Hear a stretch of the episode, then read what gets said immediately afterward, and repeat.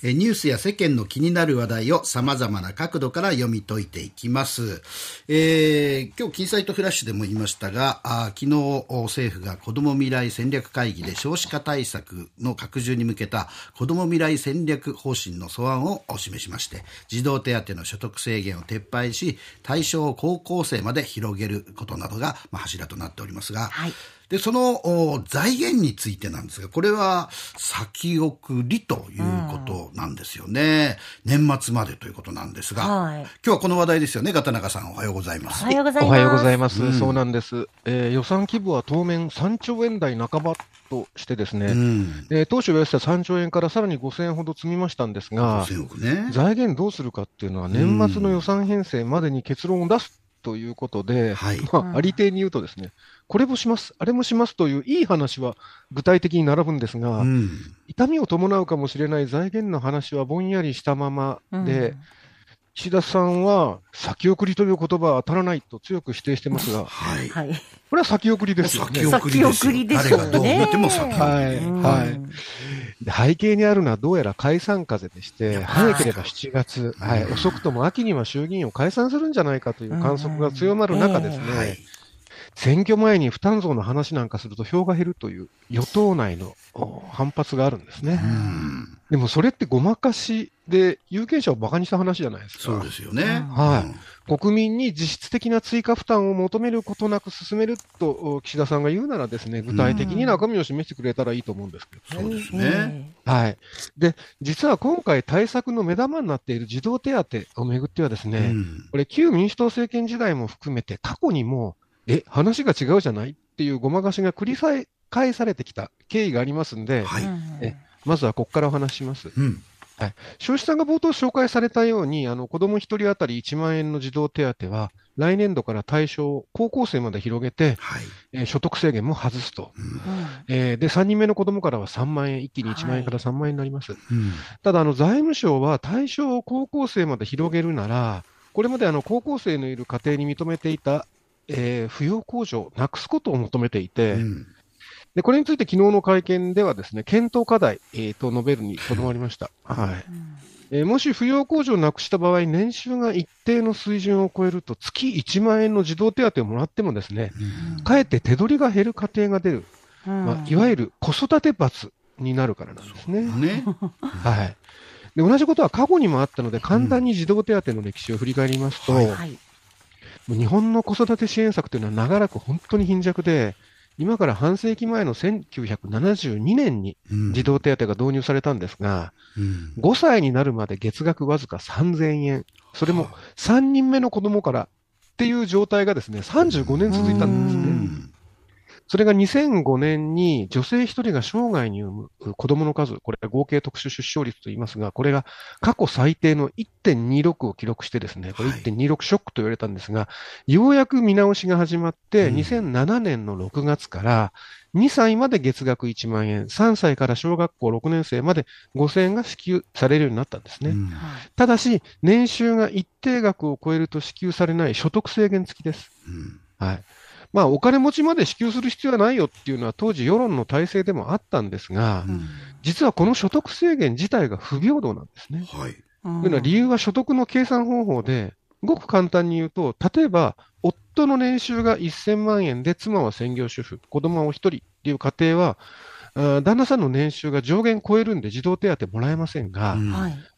えー、夫も妻も年収500万円の共働き家庭なら、うん、夫の年収が限度額以内なんで、これ満額受給なんですね。うん、世帯年収で考えると一緒じゃないですか。そうですよね。だからこれはもともとの制度設計が古いためで、その共働き世帯が半数を超えた2000年代にはもうそぐわなかったんですね。はい。古い。はい。それがまあ大きく変わったのは2009年、あの所得制限なしに中学生まで月額2万6000円の子ども手当を支給しますって公約を掲げた旧民主党の政権交代だったんですね。はいえー、ただ実際は財源不足を理由に半額の1万3000円で2010年から支給が始まりました。うん、でただ、この時子ども手当の支給と引き換えに中学生以下の子育て世帯を対象としていった年少者扶養控除も廃止されました。支給額は公約の半分になったにもかかわらずなんですね。うん。ですから結果、実はこの時から年収が一定額を超える家庭では、手当で受け取る額より税負担が増える逆転現象はもう起きてたんですね。はい。うん。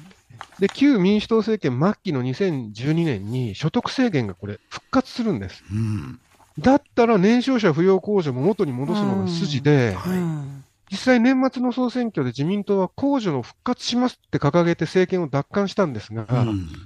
あれから10年経った今もそのままなんです。ええはい。うんでしかも今回、児童手当の対象を高校生まで拡大するにあたって、財政当局が言っているのは、中学生以下の子育て世帯には扶養控除がないのに、うん高校生のいる家庭だけ扶養控除を残したら不平等になるうん。っていう理屈なんですね。ほ一見なるほどと思うんですが、これうん矛盾がありましてですう。ね、え例えば、老人扶養控除。これ、えー老いた親、老人の扶養控除。えうんこれは70歳以上で所得の少ない親御さんを扶養している場合に適用される控除なんですが、うん親御さんが国民年金とか公的年金を受けていてもですね、はい。年収が基準額に達しなければ控除対象になるんです。うんうんこれ私も助かりました。うんはい。介護にお金かかったんで。うんそれがですね、わずか月額1万円の児童手当を支給するから扶養控除はなくすよっていうのは理屈が合わないですよねそうで。すね。うんはい。で誤解しないでいただきたいのは、私は決してですね、老人扶養控除もなくせなんてことを言ってるんじゃありません。はい。これ必要だと思ってます。うんでも、児童手当に対してだけなんで対応が厳しいのかですね。うんねえ、そうですね。所得制限復活してもですね、年少者扶養控除は10年間も元に戻さなかったのに、うんうん。所得制限なしに支給対象を広げるとなったら、即刻高校生のいる家庭まで控除をなくす検討するっていうのは、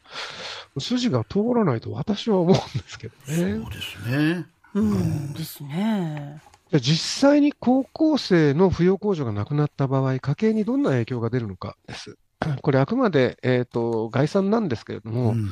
例えば、夫の年収が400万円、えー妻が300万円で高校生のお子さん1人っていう共働き家庭では、月額1万円の手当に対して、扶養控除の範囲で税金が増える分、これを差し引くとですね、うん残りは数千円。つまりうん1万円支給って言っても実質はその半分くらいなんですね。はい。うんさらに影響が大きいのは専業主婦家庭で、うんまあ夫一人で、さっきは二人で700万ですけど、夫一人で700万だと、手当から増税分差し引くとですね、残りは月1000円くらい。はい。う ん年収900万円になると、手当より増える税金の方が多くて、マイナスになります。これ、所得税と住民税の合計なんですけど、はい。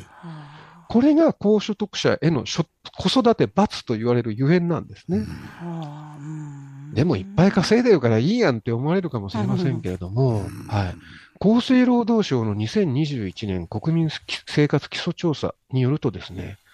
子育て世帯の平均年収はおよそ700万円なんだそうです。まあ、うんもちろん上も下もあるんですけど、はい。で先ほど言ったようにですね、この年収だと、平均年収だと、児童手当で1万円給付されてもですね、実質は1000円から数千円程度。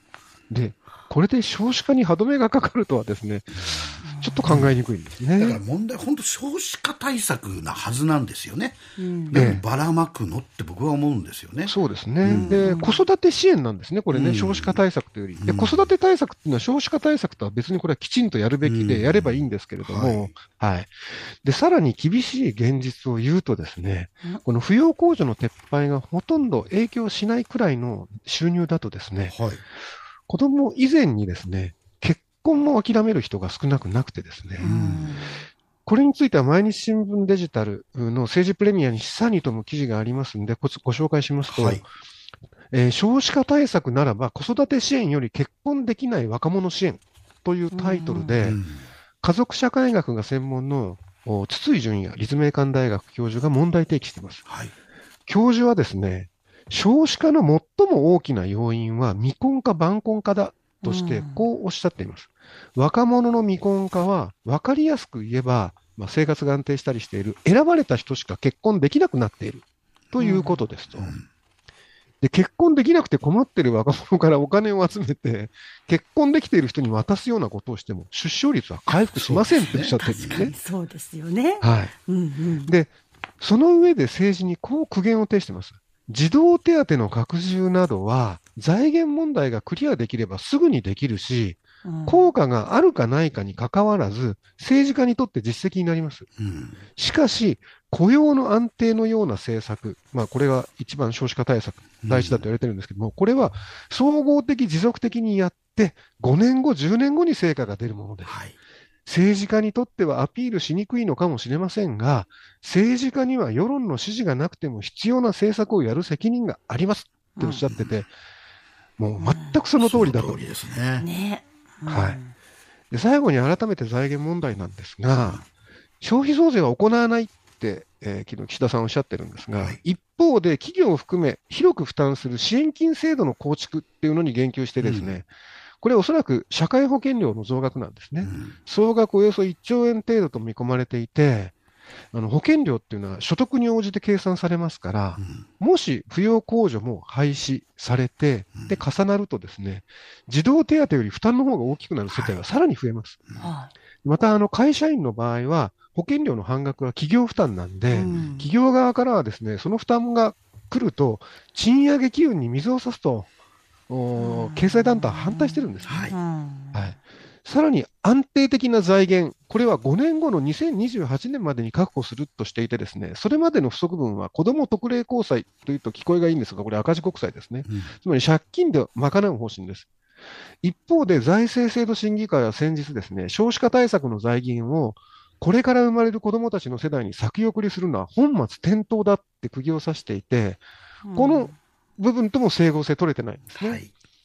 だから耳当たりのいい歳出再現という言葉にしてもですね、歳出で大きいのは社会保障費ですから、一番大きいのは、うん、医療とか介護など暮らしに直結する分野がどう変わるのか、まあ、例えば窓口負担が増えるっていうような話がありますし、うん、内容次第ではですね、若者の将来不安が増して少子化を加速させる恐れすらあるんですね。はい。だからもし解散するなら、こういうことをきちんと明確にして真を問うべきで、もちろん野党も、じゃあ我々だったらこうしますっていう現実的な対案を示す必要がありますけれども、ということはですね、解散は財源が明らかになる年末より後になるはずなんですが、うん、まさかということで、皆さんもぜひそこは注視していてください。そうですね。もう騙されてはいけませんよね。しっかりちゃんと見ましょう。うということで、えー、今日はあ元さんで毎日編集長、片永修一郎さんにお話を伺いました。片永さんありがとうございました。ありがとうございました。はい、どうもありがとうございました。